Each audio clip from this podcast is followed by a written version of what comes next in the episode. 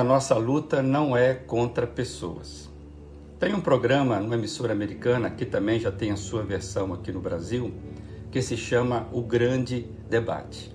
A ideia é colocar duas pessoas com visões diferentes para debaterem temas, geralmente do mundo político, que está cada vez mais polarizado. Numa espécie de ringue, então os oponentes ficam ali buscando em seus discursos vencer aquele debate, o debate do dia. E a emissora de TV, então, esquenta ainda mais a ambiência, geralmente é, trazendo para o telespectador a, a enquete, né? Quem venceu o debate? A questão, me parece que é vencer o outro, independentemente, se preciso for, manipular as palavras e distorcer a verdade.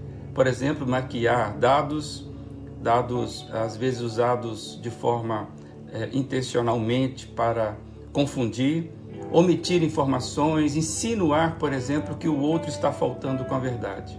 Me parece que o importante é vencer naquele momento, aquele debate, o debate do dia.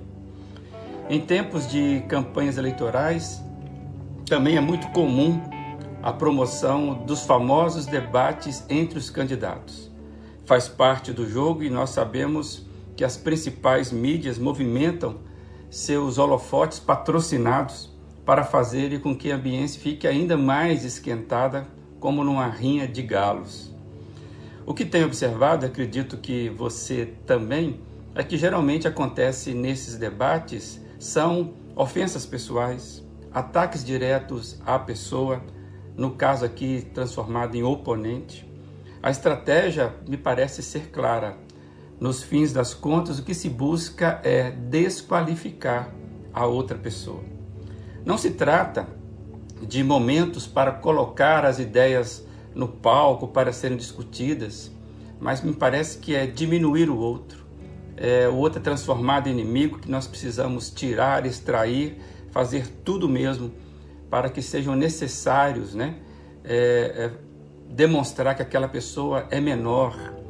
E no fim das, fim das contas, parece que utilizar ofensas, gritos e, claro, as famosas fake news as mentiras, né?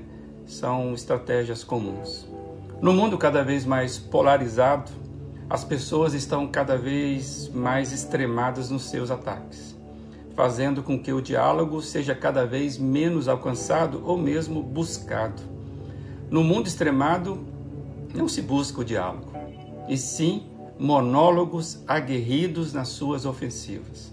Temos pouca margem para manobrarmos os nossos humores, nos tornamos impacientes para escutar. Bem, entre nós, pessoas comuns, isso parece um que de certa forma respinga nos nossos relacionamentos de alguma forma. Afinal, nós somos feitos da mesma substância, carne e osso.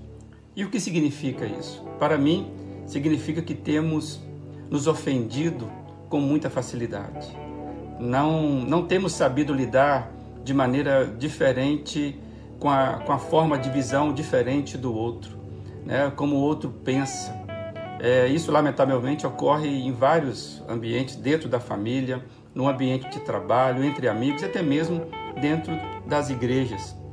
Como somos cristãos melindrosos, me parece que cada vez mais nos ofendemos mais facilmente. Como diz Ronaldo Lidório, tenhamos em mente que o Evangelho não promove a lutas de classes, nem a luta contra o outro, mas a luta contra o pecado. Não, não vem vitimizar ou exaltar o ser humano, mas redimi-lo na cruz de Cristo. Não é motivado pela capacidade humana de aperfeiçoamento, mas pela convicção de que todos pecaram e igualmente carecem da graça de Deus. Ele está lembrando aqui, claro, Romanos 3, 23, Romanos 6, 23 e também Efésios, Efésios 2. Hoje é tempo de nos lembrar, cada um de nós, pois a nossa luta não é contra pessoas. Que Deus te abençoe.